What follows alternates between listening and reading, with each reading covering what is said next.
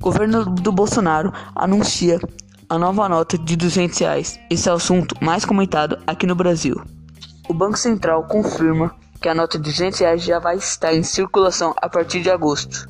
E o governo anuncia que o animal estampado na nota vai ser um lobo-guará.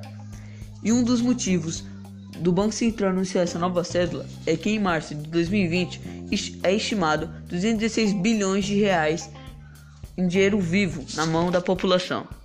E no mês de agosto está estimado 277 bilhões de reais em dinheiro vivo na mão da população. E um dos motivos da demanda por aumento de cédulas é o que o Banco Central chama de entesouramento, que significa guardar dinheiro debaixo do colchão.